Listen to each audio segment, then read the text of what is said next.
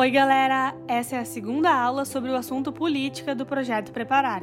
Agora que já tivemos uma introdução sobre o assunto, a gente vai imaginar a política na prática. Aproveite! Como eu falei antes, aprender sobre política na prática é muito mais fácil. Por isso, eu quero convidar vocês para fazer uma viagem. É uma viagem de navio. Então, feche os olhos, respira fundo e presta atenção.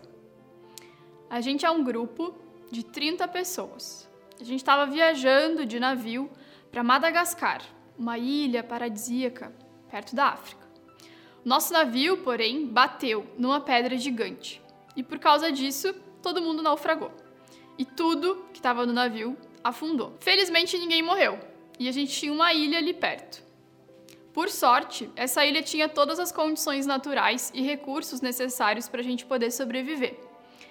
Mas não existe a menor possibilidade da gente sair dessa ilha, ser resgatado ou voltar para a civilização.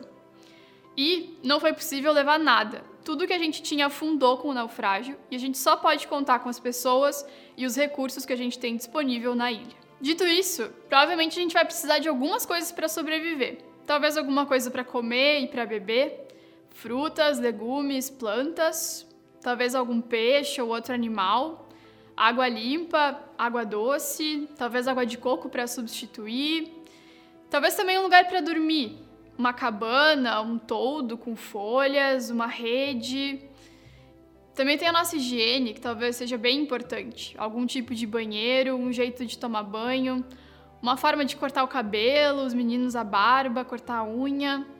Quem sabe uma fogueira também. Na TV a gente vê muito em filmes que parece que isso ajuda bastante. O Maslow, ele fez uma pirâmide para tentar explicar para as pessoas o que, que é que a gente precisa para sobreviver. Na opinião dele, a base dessa pirâmide é composta pelas nossas necessidades fisiológicas: comida, bebida, abrigo, sono e oxigênio. De acordo com a teoria dele, se a pessoa não tem alguma dessas necessidades suprida, essa necessidade domina o interesse e a preocupação da pessoa, sendo que dessa forma ela não tem como se interessar por socializar, aprender ou trabalhar. Então, provavelmente, se a gente quiser viver nessa ilha, talvez a gente possa levar isso em consideração. Mas a gente também precisa buscar essas coisas. Como é que a gente vai colher as frutas? Como é que a gente vai caçar os animais? Como é que a gente vai procurar água e garantir que ela pode ser bebida? E se a gente for atrás de uns galhos e folhas para montar esse abrigo? E talvez buscar também um trapo alguma coisa parecida para fazer uma rede? Talvez escolher um lugar onde todo mundo vai fazer as suas necessidades, bem longe de onde a gente dorme. Ou então encontrar um lugar em que a gente possa tomar banho. Tentar achar uma pedrinha para cortar as coisas.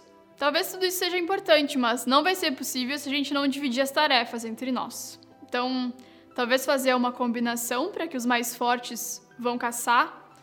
Mas aí, como é que a gente vai saber quem é o mais forte? Talvez a gente possa usar um critério mais fácil. Quem é loiro vai plantar. Mas será que faz sentido? Talvez outra forma seja garantir que as crianças plantam enquanto os adultos caçam. Mas será que as crianças já sabem plantar? Então, talvez uma divisão mais tradicional. Os homens buscam a palha e os galhos, enquanto as mulheres vão atrás de comida, animais e vegetais. Afinal, antes do navio afundar, já era mais ou menos assim na nossa civilização, não era? Platão vai falar que o que a gente precisa de tarefas para serem divididas é de um construtor, um fazendeiro, um tecelão e um sapateiro. Que esse seria o suficiente para a gente ter um estado mínimo para sobreviver na nossa sociedade. O Hume, porém, fala que se a gente tiver condições de distribuir as tarefas, a gente vai conseguir juntar as nossas forças e garantir que essa ajuda mútua vá tornar a nossa sociedade mais evoluída, com uma força adicional que vai dar condições a gente ter mais habilidades e seguranças, tornando a nossa sociedade mais vantajosa. O Marx, porém, ficou famoso por escrever no Capital sobre a divisão social do trabalho. Ele fala que o aumento da especialização faz com que os trabalhadores aprendam menos e, com o tempo, percam o interesse. Vamos pensar que se a gente fica anos e anos só procurando galhos ou anos e anos só procurando água para beber, talvez a gente fique um pouco desanimado para enfim, viver e ter interesse pelas coisas. Esse fenômeno, de acordo com Marx, é chamado de alienação. Tem a ver com um trabalho repetitivo que isola o trabalhador do processo completo do qual ele faz parte, como se a gente esquecesse a importância que é conseguir buscar a água ou os galhos. Durkheim veio depois de Marx e falou sobre a divisão do trabalho na sociedade. Para ele, a divisão do trabalho é uma lei natural. Ele observou que, como nós, seres humanos, outros animais presentes no meio ambiente também fazem essa divisão para garantir que suas sociedades sobrevivam, como as abelhas, as formigas e outros animais vários que também vivem em grupo. Para ele, dividir o trabalho é uma forma de promover a solidariedade, garantindo que os indivíduos se relacionem de forma mútua.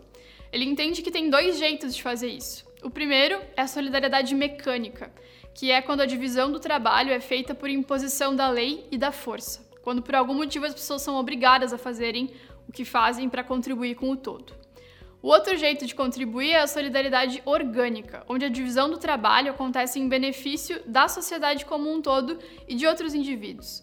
Nesse formato, as pessoas percebem que fazer a sua parte contribui para o todo, e isso deixa elas felizes e motivadas para seguir naquele formato. Então, a gente precisa dividir também as coisas que a gente conseguir na ilha. Como que faz para distribuir tudo que a gente encontrou? Cada um por si? Talvez cada família indo atrás do que precisa? Ou talvez tentar dividir tudo entre todos, igualmente. Mas se todo mundo come a mesma quantidade de comida? E se alguém é grande demais para caber embaixo da folha da palmeira que faz a nossa casinha? E se alguém tem alergia à alface? Os Estados Unidos domina a maior parte dos milionários do mundo. Esse é um dos jeitos de entender como hoje no mundo a gente divide e distribui entre nós o que a gente tem na nossa ilha planeta Terra. Se a gente olhar nesse gráfico, os Estados Unidos têm muito mais milionários do que todo o resto do planeta. Se vocês olharem bem, ali no finalzinho a gente tem o Brasil com uma barrinha bem pequenininha, se a gente comparar com a barrinha dos Estados Unidos, do Japão ou da Alemanha. Será que isso é justo? Outro jeito de analisar como que a gente distribui o que a gente tem no planeta Terra é comparando a quantidade de dinheiro que os bilionários mais ricos do mundo têm com todo o dinheiro de alguns outros países do mundo. Então, se a gente olhar nesse gráfico, os 10 bilionários mais ricos do mundo, juntos, têm mais dinheiro do que a Arábia Saudita, do que a Suíça, do que a Turquia, do que Taiwan, a Polônia, a Suécia, a Bélgica, a Tailândia e o Irã. É muito dinheiro com 10 pessoas. Por causa disso, às vezes dá briga. A gente tem que encontrar um jeito de resolver conflitos. Se duas pessoas brigarem, que, que a gente faz? Espera elas se resolverem? Talvez as pessoas da ilha se dividirem em dois grupos e começarem a brigar por comida ou por abrigo. Como é que a gente vai resolver? Então daqui a pouco alguém se machuca ou machuca outra pessoa. Se o outro lado resolve revidar ou se vingar, o que, que a gente faz? O Egito Antigo ficou famoso por resolver os seus conflitos de uma maneira um pouco peculiar.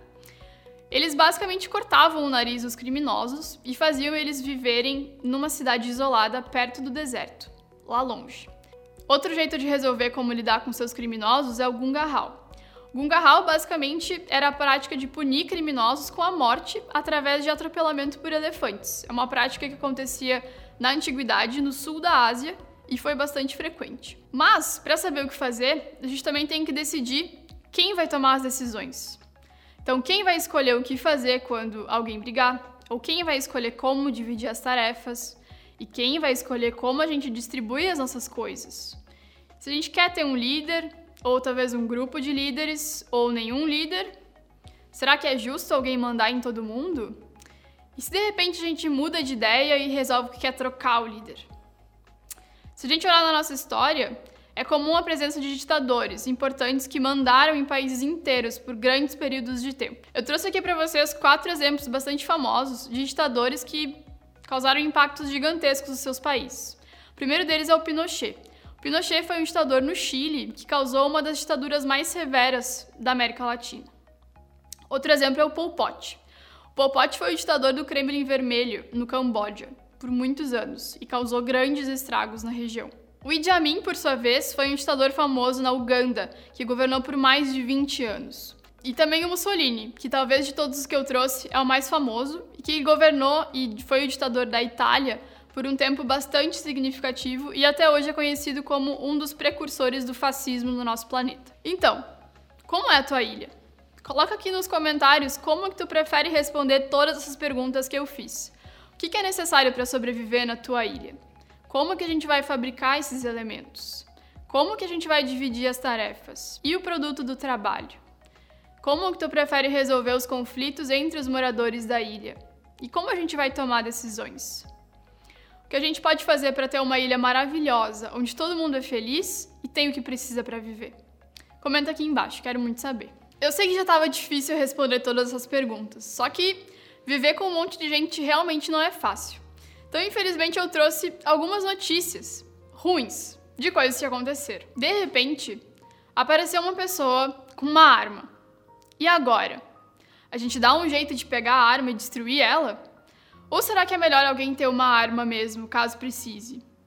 E se a pessoa que tem a arma resolve ameaçar todo mundo e pegar todas as nossas coisas, o que, que a gente vai fazer? Se a pessoa da arma tiver toda a comida, todo o abrigo e toda a água.